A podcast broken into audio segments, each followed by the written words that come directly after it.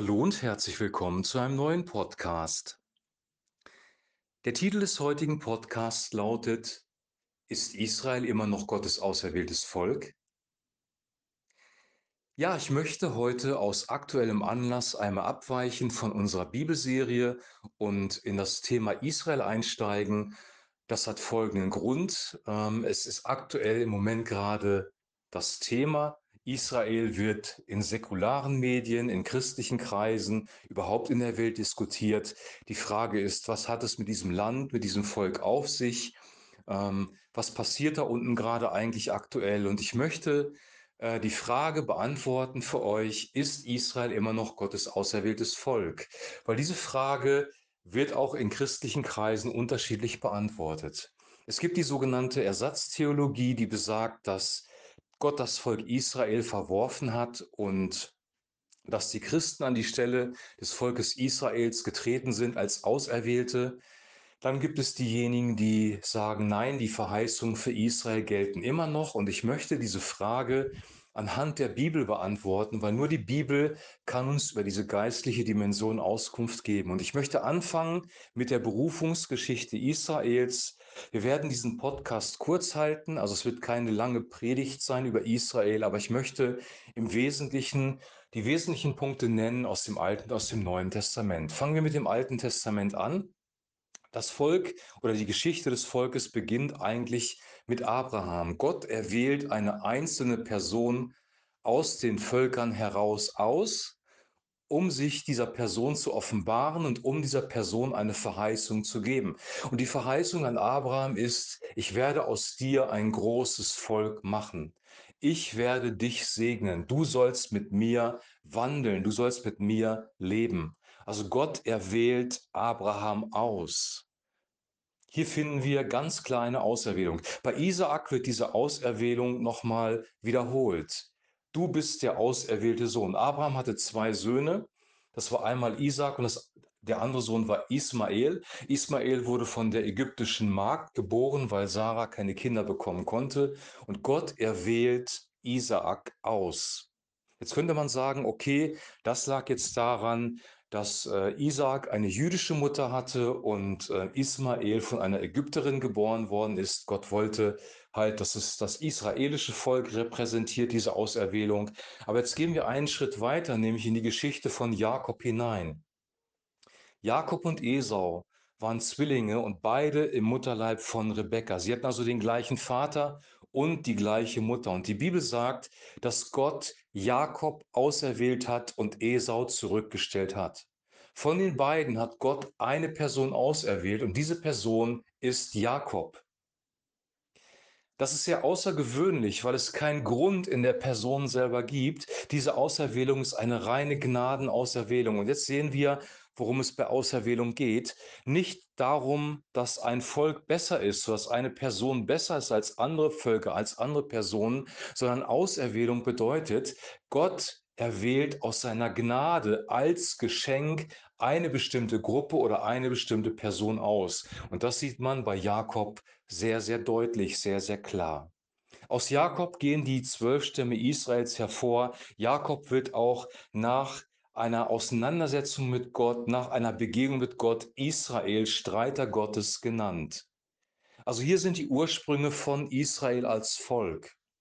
Das Volk Israel ist von Gott auserwählt worden. Jetzt kommen wir zu dem Land. Weil die Frage ist ja, was ist mit dem Land?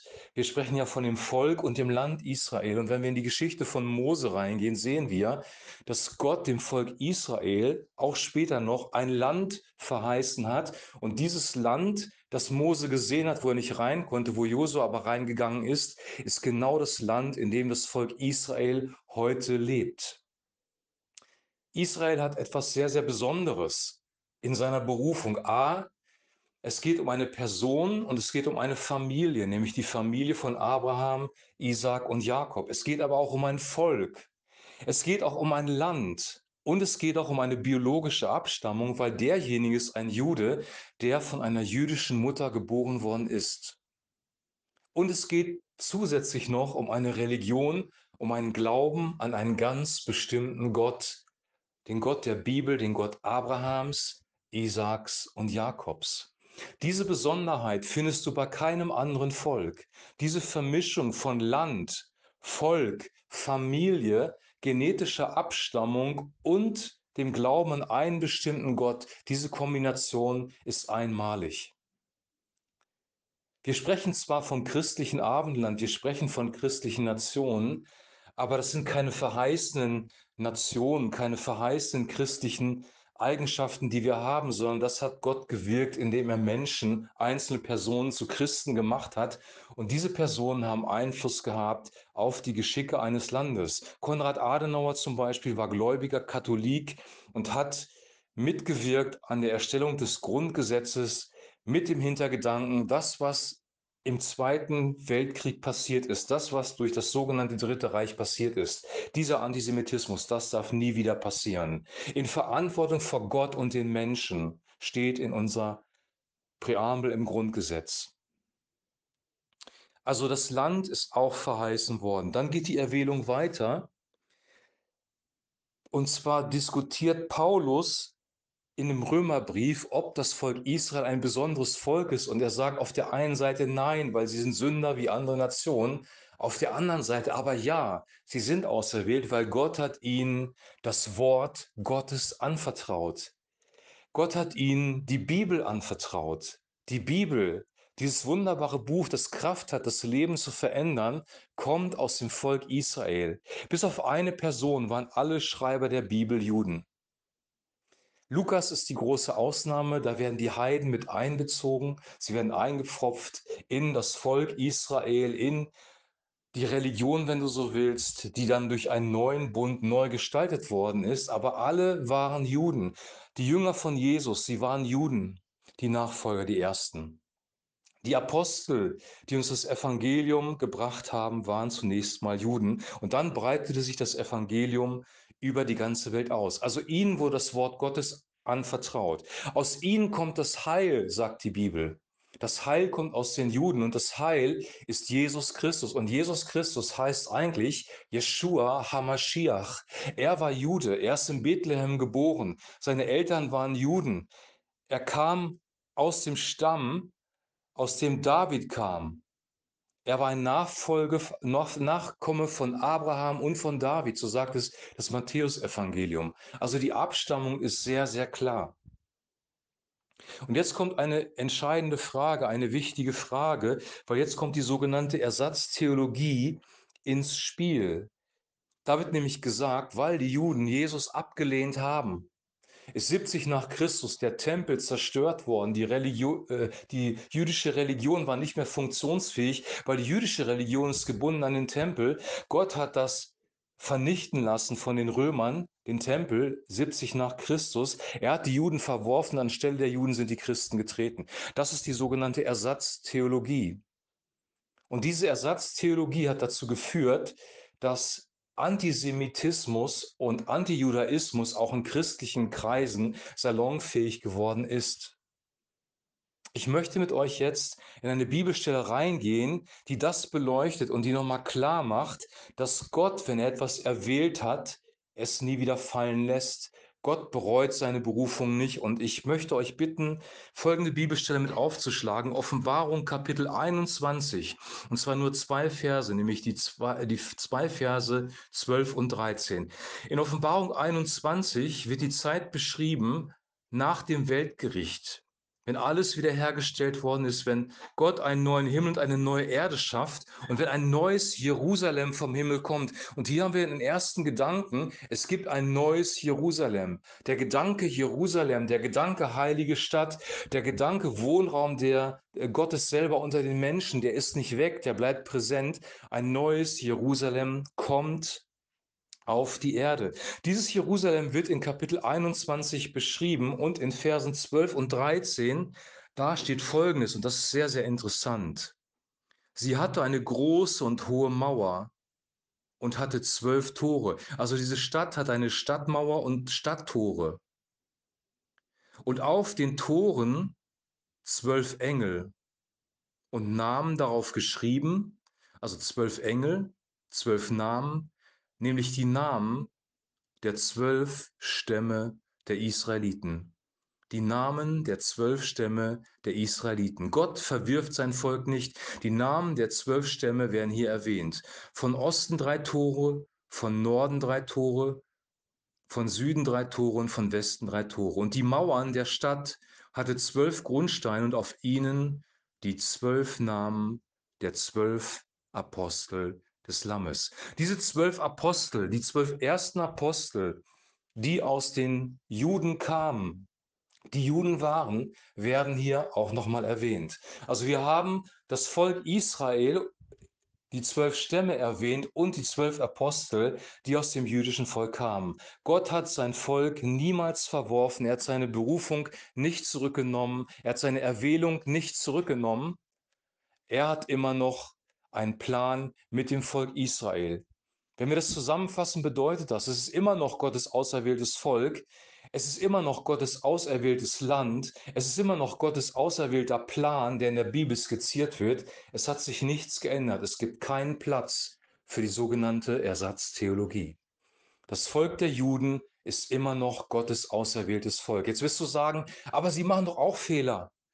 Aber sie machen doch auch nicht alles richtig. Ja, das stimmt. Auserwählung ist Auserwählung aus Gnade. Sie machen Fehler. Sie haben in der Geschichte immer wieder Fehler gemacht. Sie sind sogar von Gott abgefallen, haben Götzen angebetet. Sie haben gräuliche Dinge getan. Aber Gott hat sie trotzdem nicht verworfen. Du kannst das Alte Testament lesen. Die Geschichte des Volkes Israels hört niemals auf. Gott hat sein Volk nicht weggeworfen. Im Übrigen hat er dich erwählt in Christus Jesus. Er hat mit seinem Heiligen Geist in dir Christus offenbart. Er hat dich lebendig gemacht. Er hat dir Glauben geschenkt. Nicht ihr habt mich erwählt, sagt Jesus, sondern ich habe euch erwählt. Gott hat uns erwählt und er wird auch dich nicht aus seiner Hand lassen. In Christus sind wir erwählt. In Christus sind wir gerettet. In Christus haben wir ewiges Leben. Jeshua Hamashiach, das Heil aus den Juden, hat uns Leben gebracht. Und ich möchte dir wirklich nahelegen, liegen, das anzunehmen für dein persönliches Leben, weil das ist wichtig, dass wir erkennen, unser christlicher Glaube ist gewurzelt in dem Glauben der Juden. Das heißt nicht, dass die Juden alles richtig machen. Das heißt auch nicht, dass wir als Christen alles richtig machen.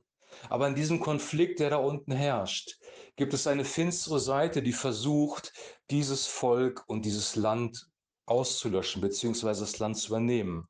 Die Agenda der Hamas ist, das Volk der Juden auszulöschen, dieses Land judenfrei zu machen und dieses Land einzunehmen. Und das ist der ewige Kampf der Finsternis gegen Gott. Hinter diesem Tun der Hamas stecken finstere, dämonische, böse Geister, die versuchen, das Volk Gottes anzugreifen. Und diese Prinzipien werden auch in der Offenbarung beschrieben. Ich kann das jetzt hier nicht thematisieren, weil dann würde dieser Podcast zu lange dauern. Ich empfehle dir, Römer Kapitel 9 bis Kapitel 11 zu lesen, in der Offenbarung den Konflikt zu studieren. Die Frau mit dem Sternenkranz auf dem Kopf, die Schlange, die versucht, diese Frau zu töten, die Kinder zu töten. Dieser ganze Konflikt spielt in diese Geschichte mit rein und da wird sichtbar, worum es hier eigentlich geht. Es ist nämlich ein geistlicher Kampf, um den es geht. Antisemitismus, Antijudaismus ist ein böser, finsterer, dämonischer Geist. Das haben wir bei Hitler gesehen, sehr, sehr deutlich und sehr, sehr klar. In Berlin steht der sogenannte Pergamon-Altar, der auch beschrieben wird in der Bibel, der Thron des Satans, in der Offenbarung Kapitel 2, wird das thematisiert. Du kannst es nachlesen in, der Send, in dem Sendschreiben an Pergamon. Und diesen, Entschuldigung, und diesen Altar hat Adolf Hitler in Nürnberg als Rednertribüne nachbauen lassen. Die Nazis wussten ganz genau, was sie getan haben. Sie haben sich mit dämonischen, finsteren Mächten verbunden. Und das, was wir gesehen haben, war das Grauen schlechthin, die Ermordung von sechs Millionen Juden auf brutale und bestialische Art und Weise. Und die Art und Weise, wie Menschen jetzt in Israel von der Hamas umgebracht worden sind, ist vergleichbar damit, auf jeden Fall vergleichbar damit. Nicht in der Zahlendimension. Wir dürfen jetzt nicht das Ganze mit dem Holocaust gleichsetzen, aber in der Art der Brutalität des Vorgehens der Hamas ist es, ist, ist es vergleichbar mit dem, was die Nazis im sogenannten Dritten Reich getan haben. Appeasement-Politik hat auch damals schon nicht funktioniert. Die Nationen haben erst versucht, mit Hitler Kompromisse zu machen. Es gab sogar eine Olympiade in Deutschland, aber es hat alles nicht funktioniert, weil das Böse nicht durch diplomatische Möglichkeiten einzugrenzen ist. Das Böse wird immer versuchen zu vernichten, weil der Teufel ist der Menschenmörder von Anfang an, das sagt die Bibel. Ich weiß, das klingt jetzt alles krass für dich vielleicht, das klingt jetzt vielleicht herausfordernd, aber denk darüber nach. Diese Dinge, die da unten gerade passieren, sind rational, verstandesmäßig nicht zu erklären. Es gibt in China das Volk der Uiguren, das sind auch Muslime. Sie werden brutalst unterdrückt von der chinesischen Regierung. Sie kommen in Umerziehungslager und es kräht kein Hahn danach. Niemand geht auf die Straße, um für die Uiguren zu demonstrieren. Niemand kümmert sich um diese Menschen, die dort gequält werden. Und bei den Palästinensern ist es plötzlich im Fokus in der Öffentlichkeit, obwohl Israel nur ein kleines Land ist, so groß wie Hessen und die arabischen Länder drumherum viel, viel größer sind und mit Leichtigkeit die Flüchtlinge aufnehmen könnten. Diese ganze Geschichte, die so im Fokus steht, steht im Fokus, weil hier Gottes Plan sichtbar wird, weil hier die Dinge sichtbar werden, die in der Bibel beschrieben werden, weil es hier wirklich nicht nur um eine politische, sondern auch um eine geistliche Dimension geht. Und das möchte ich dir wirklich ans Herz legen, dass du das ernst nimmst. Weil wir, wir leben nicht nur in einem politischen Raum. Wir leben nicht nur in unserem privaten Leben. Es gibt einen geistlichen Raum. Es gibt einen spirituellen Raum um uns herum. Und dieser spirituelle Raum, der hat auch eine, eine Auswirkung auf unser Leben. Wenn wir mit Gott leben, wenn wir an Jesus Christus glauben, an seine vollkommene Erlösung, dass er mit seinem Blut für unsere Sündenschuld bezahlt hat, dann sind wir gerettet. Und Gott wird uns durchtragen durch die Zeiten, die kommen werden, die vielleicht sogar noch finsterer werden. Wenn wir an ihn glauben, schenkt er uns seinen Heiligen Geist, eine innere Kraft, die über die menschliche Kraft hinausgeht. Wenn wir an ihn glauben, haben wir Frieden, Freude, Liebe und Hoffnung auch in finsteren Zeiten. Das Licht wird leuchten, wenn die Finsternis größer ist, weil Jesus Christus, Yeshua HaMashiach, ist die wichtigste Person im Universum, die Gott gesandt hat, weil er uns gerettet hat. Und alle Ehre dafür, auch für die Auserwählung des Volkes Israels, für die Auserwählung von dir und mir, für die Rettung durch Yeshua HaMashiach, durch Jesus Christus. Alle Ehre gehört Gott allein. Ich wünsche dir jetzt noch einen super gesegneten Tag. Im nächsten Podcast werden wir weitermachen mit dem Johannesevangelium mit den Worten, die Jesus uns überliefert hat. Bis dahin wünsche ich dir eine gute Zeit und ein herzliches Shalom.